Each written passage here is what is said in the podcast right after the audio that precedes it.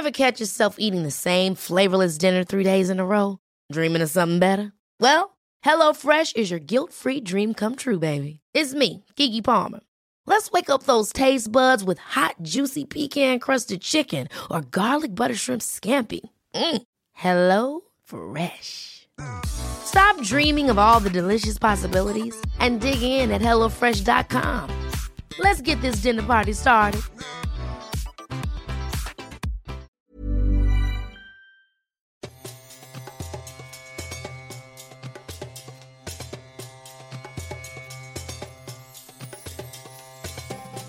Bienvenue pour une nouvelle émission de Conflit. Nous allons parler tourisme. C'est un sujet qui est au programme de l'agrégation de géographie, mais c'est aussi un sujet qui est au programme de l'actualité. Nous sommes tous touristes à un moment donné. Nous avons aussi une relation un peu euh, passionnelle au tourisme. Nous aimons le tourisme généralement tout en maugréant contre le tourisme de masse et ses aspects plus négatifs. Mais on voit avec la question du coronavirus et l'arrêt complet des vols aériens, des bateaux de croisière, que le tourisme devient un enjeu géopolitique majeur. Alors pour parler du tourisme, je reçois Stéphane Renard. Bonjour. Bonjour Jean-Baptiste. Merci d'avoir accepté l'invitation de, Conflit. Vous êtes euh, spécialiste du voyage, vous travaillez dans le domaine du tourisme depuis plusieurs années. Alors avant d'aborder la question euh, de la crise du coronavirus euh, que nous connaissons, peut-être peut-on rappeler le, le, poids du tourisme dans l'économie française? On, pense bien évidemment aux tour opérateurs, aux voyagistes, aux compagnies aériennes, mais ça couvre aussi d'autres domaines. Qu'est-ce que ça représente aujourd'hui le tourisme pour la France? Alors aujourd'hui, effectivement, le, le tourisme, c'est avant tout une, une vitrine, c'est-à-dire que nous avons la chance d'avoir un pays extrêmement complet en termes de propositions touristiques, avec euh, les montagnes, la mer, les campagnes, les grandes villes comme Paris, la Côte d'Azur, etc. Donc un pays avec une grande diversité qui arrive à attirer énormément de populations euh, différentes et de tous horizons. Aujourd'hui, en, en termes économiques, très clairement, le PIB euh, qui, euh, qui est impacté par le tourisme de façon directe, c'est 7% du PIB national. Donc c'est quand même une valeur qui est assez importante. On parle en gros euh, de recettes en 2018 aux alentours de 40 milliards d'euros, rien qu'en France, euh, donc 40 milliards d'euros qui ont été générés par l'industrie du tourisme de façon directe. Donc c'est assez énorme, ça occupe une grande une grande marge de population.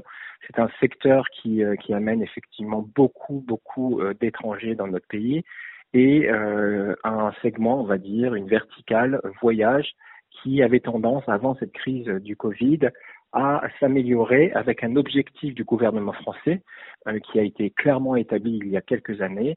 L'objectif de l'État, c'était d'atteindre 100 millions de touristes internationaux et plus de 50 milliards d'euros de recettes. Donc un objectif qui était extrêmement, on va dire, euh, euh ambitieux. Assez, assez, ambitieux, élevé, mais un objectif qui était carrément dans nos cordes. C'est-à-dire que euh, avant cette crise du Covid, nous étions sur une trend extrêmement positive car il faut savoir que le tourisme s'est toujours relevé de toutes les crises. On parle de la crise de 2008-2009, on parle des attentats de 2015.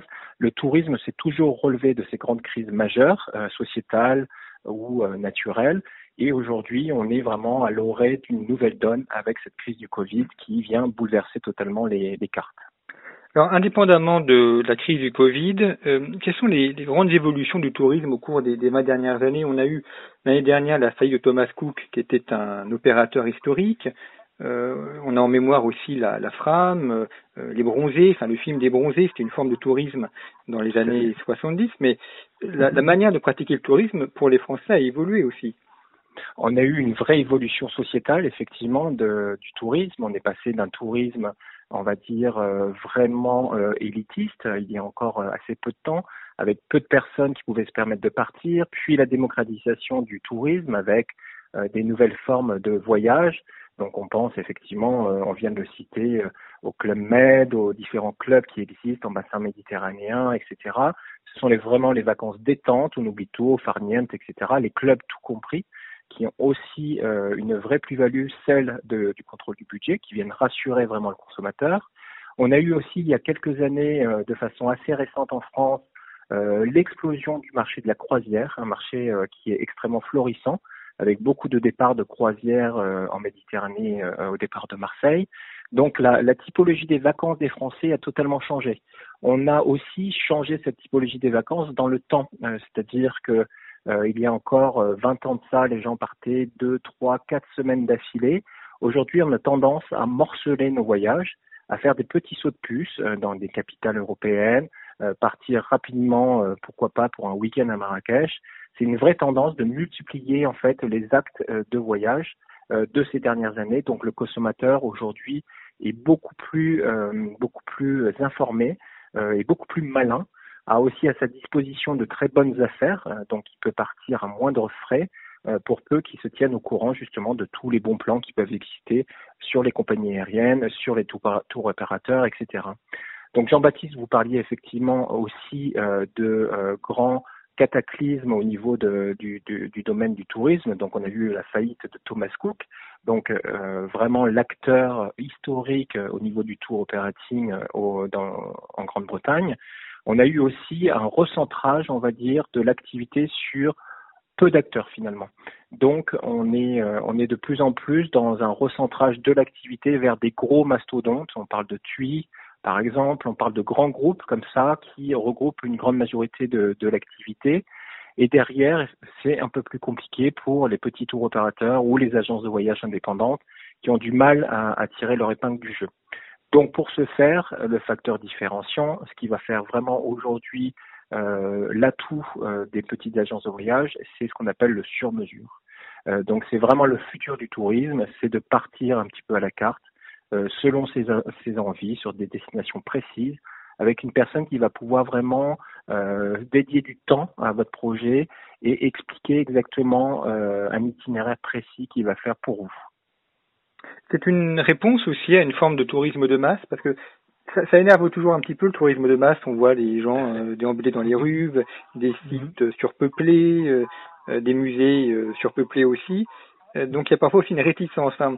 On voudrait être touriste, mais tout seul. Euh. Tout à fait. Ben, c'est-à-dire qu'effectivement, le, le, tourisme de masse a ses avantages et ses inconvénients. C'est-à-dire que, encore une fois, il y a encore quelques années, ça a permis à beaucoup de gens de pouvoir voyager, ce qui n'était pas le cas euh, il y a encore quelques années.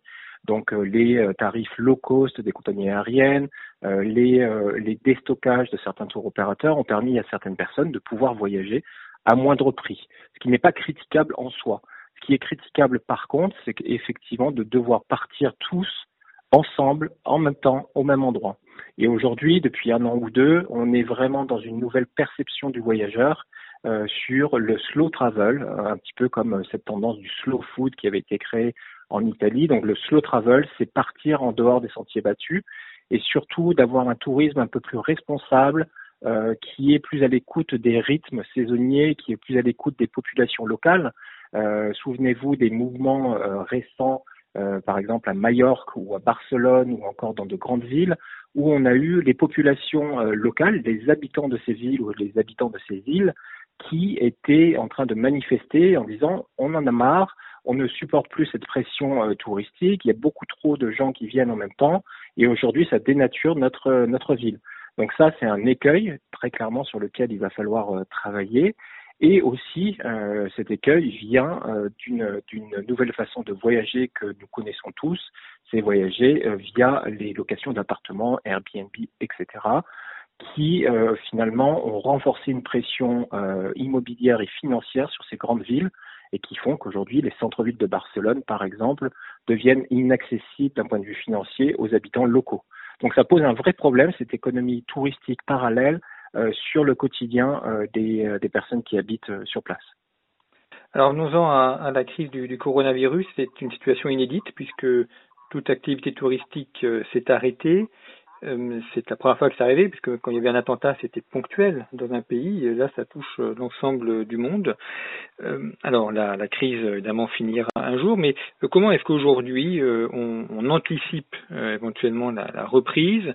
Comment est-ce qu'on prépare aussi de, nouvelles destinations, peut-être davantage centrées sur la France ou sur l'Europe? Alors effectivement, ce qu'il faut bien se dire, c'est que l'industrie du tourisme traverse euh, une zone de turbulence euh, extrêmement importante. Euh, on est tous conscients qu'aujourd'hui, de grandes compagnies aériennes, des agences de voyage, des indépendants, des réceptifs, des guides, etc., sont en souffrance. il y a beaucoup, beaucoup de problèmes aujourd'hui. Déjà, le premier problème de cette crise, ça a été de faire revenir les gens qui étaient partis. Ça a été aussi de proposer des solutions de remboursement pour ceux qui avaient réservé leurs vacances au mois de mars, au mois d'avril, avec les vacances de Pâques, qui représentent une grande part du marché du voyage. Donc, il faut bien comprendre que le, le, problème majeur, ça a été de devoir rembourser les voyageurs et ça a créé des énormes problèmes de trésorerie sur, sur une grande majorité des agences. Donc, une loi est passée, vous, êtes, vous êtes bien sûr au courant, une loi est passée avec cette possibilité de travailler sur des avaloirs qui vont permettre, si vous voulez, au tour opérateur de proposer aux consommateurs de reporter euh, son voyage dans une dans une période qui qui va au-delà de un an euh, sans euh, perdre le moindre argent, mais en permettant aussi aux voyagistes de ne pas devoir rembourser à 100% le voyage et ça lui permet de pouvoir résister à cette crise-là. Donc ça a été un coup vraiment d'arrêt total au niveau du tourisme. Aujourd'hui, l'activité touristique est réduite à peau de chagrin. Euh, on ne voyage plus, on ne voyage plus en France, on ne voyage plus en Europe, on ne voyage bien sûr plus au long courrier. Donc la perspective du déconfinement euh, du 11 mai euh, commence à, devenir un peu plus palpable, un peu plus claire. Donc on se profile clairement sur un été 2020 euh, qui va être entièrement centré sur notre territoire, sur la France. Donc quelque part, pour avoir un message positif, soyons positifs. On a de belles régions, on a des espaces naturels absolument magnifiques, des parcs, régionaux, des parcs naturels nationaux. Euh, des belles plages, de la montagne, etc. On a une, vraie proposition pour le touriste français en France. Donc euh, les Français ne sont pas inquiets par la perspective de devoir rester chez eux. Ce qui est beaucoup plus inquiétant d'un point de vue euh, économique, c'est le fait que nous ne pourrons plus accueillir des populations qui amenaient énormément de devises étrangères. On pense aux Asiatiques, les Chinois bien sûr, les Japonais, les Américains qui revenaient en force, les Britanniques qui vont eux aussi euh, devoir rester sur leur territoire et on mesure l'impact économique énorme que cela peut représenter, notamment sur l'hôtellerie de luxe, euh, sur la Côte d'Azur par exemple, ou encore euh, à Paris, où l'impact est, visible au quotidien avec très peu de personnes qui vont se rendre dans notre capitale pour cet été. Alors, le, tourisme, il y a la, la partie visible, les hôtels, les sites touristiques, puis il y a une partie qui est peut-être un peu moins visible, mais qui était aussi importante. Euh, par exemple, les producteurs agricoles, puisqu'on voyage aussi pour euh, déguster mhm. des plats locaux. Il y a euh, l'entretien des, paysages pour que les touristes puissent y venir. Est-ce que dans la, réflexion touristique, on, réfléchit aussi à cette intégration de l'ensemble de ces acteurs? Ça peut être la, rénovation du patrimoine, l'organisation de, de festivals dans des villages ou dans des villes. Oui, tout à fait. C'est-à-dire que euh, de façon de façon rapide, quand on pense au tourisme, on pense euh, aux locations, en résidence, au camping, aux hôtels, etc. Mais mais euh, tout le microcosme euh, touristique est bien plus large. C'est-à-dire que euh, cet impact, il est il est très important. pas plus tard qu'hier, j'étais en discussion avec un, un hôtelier de, de, la région PACA, un hôtelier de luxe, et qui me disait qu'aujourd'hui, bah, tous ces euh, tous ces producteurs, tous les euh, producteurs de légumes, les maraîchers, euh, les producteurs de, de, viande, etc., avaient beaucoup, beaucoup de difficultés à écouler leurs marchandises parce que jusque-là, ils travaillaient essentiellement avec les grands hôtels de la côte. Donc il y a un impact clairement sur l'industrie du tourisme stricto sensu, mais aussi plus large sur, sur toute cette sphère d'activité. Effectivement, les festivals, aujourd'hui, il y a une vraie menace. On sait que au minimum, euh, les festivals ne pourront pas avoir lieu jusqu'à mi-juillet. On imagine qu'au mois d'août, euh, l'activité va être aussi euh, extrêmement restreinte.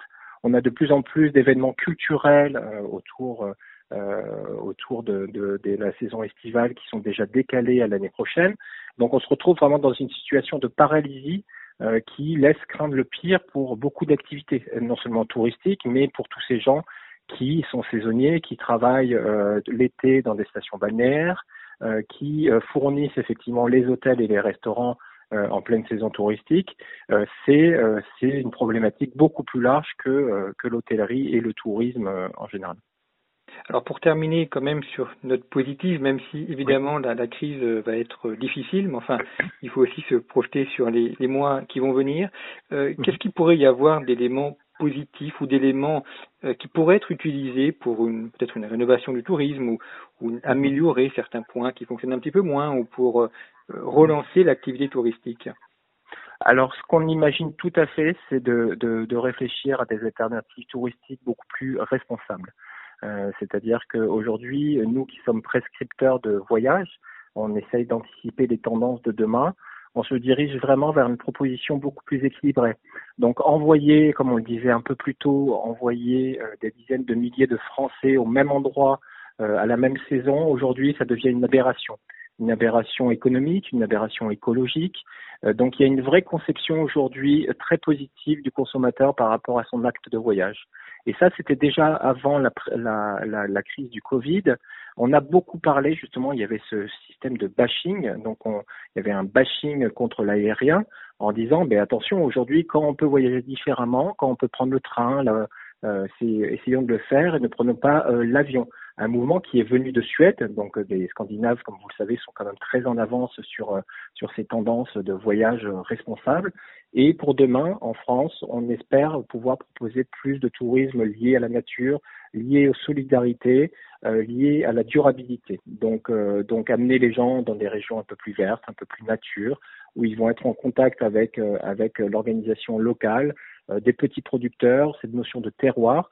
Euh, on imagine tout à fait que l'été 2020 va aussi ouvrir de nouvelles perspectives euh, à nos territoires euh, qui sont pas forcément les plus connus et qui vont qui vont pouvoir attirer des populations qui jusque-là avaient tendance à partir plus loin pour, en, cherchant de l'exotisme finalement qu'on peut trouver à notre porte.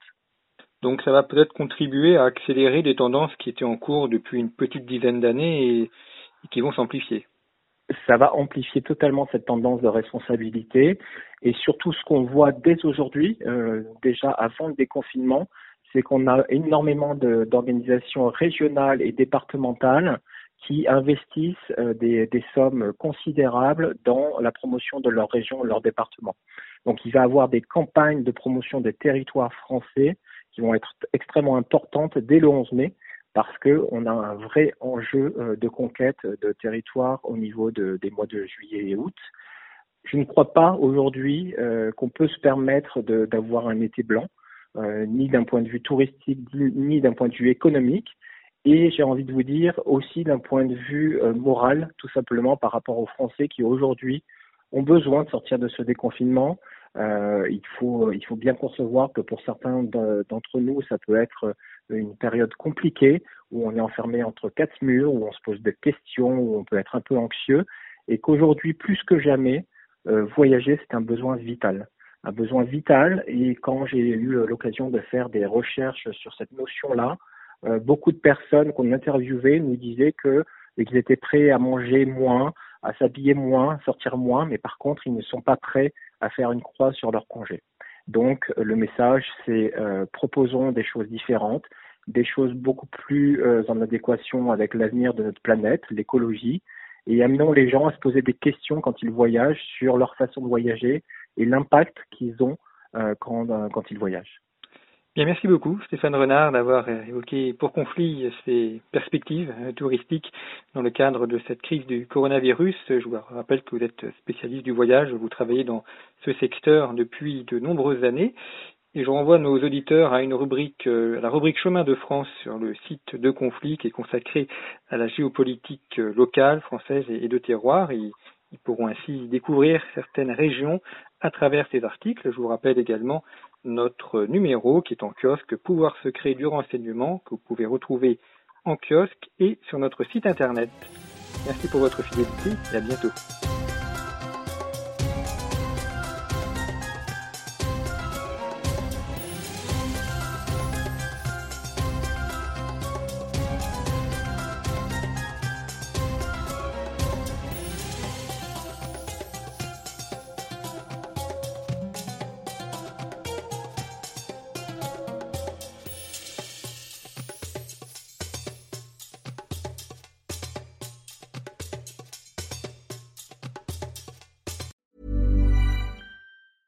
Ever catch yourself eating the same flavorless dinner three days in a row? Dreaming of something better? Well, HelloFresh is your guilt-free dream come true, baby. It's me, Kiki Palmer. Let's wake up those taste buds with hot, juicy pecan crusted chicken or garlic butter shrimp scampi. Mm. Hello Fresh. Stop dreaming of all the delicious possibilities and dig in at HelloFresh.com. Let's get this dinner party started.